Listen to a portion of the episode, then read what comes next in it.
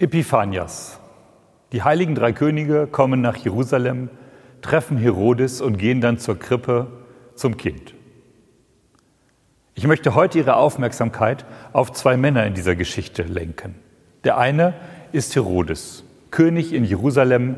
Er lebt in einem großen Palast. Er hat alles, was man sich damals wünschen konnte. Es geht ihm gut.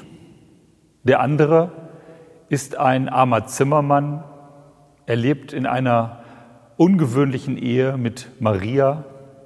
Sie haben gerade ein Kind bekommen in einem Stall. Einer von beiden hat Angst.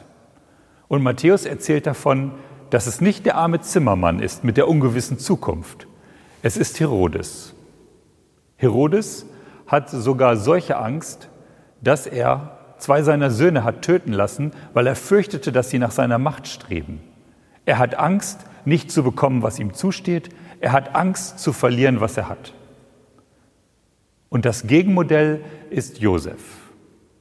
Er hat keine Angst. Sogar als er träumt, er soll nach Ägypten gehen, um sein Kind und Maria zu schützen, seine junge Familie, da zögert er nicht, sondern er geht nach Ägypten. Und Ägypten war damals, gerade für einen Mann, der Josef heißt, das Schlimmste. Das ehemalige Sklavenhaus, das Symbol der Unfreiheit. Und Josef geht. Und die Frage ist, wie kommt das, dass der eine angstgetrieben ist und der andere eher von Liebe und von dem Bedürfnis, seine Familie zu schützen? Ich denke, es liegt an den Engeln. Sie sagen zu Josef, fürchte dich nicht, Friede sei mit dir.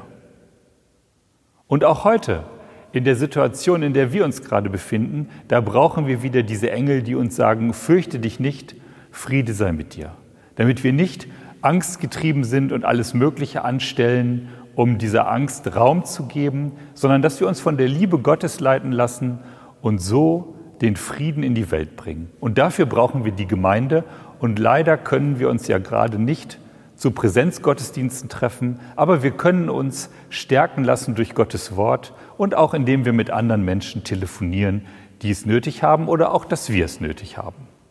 Und so wünsche ich Ihnen auch an diesem Epiphaniasfest Friede sei mit Ihnen, Gott mit euch.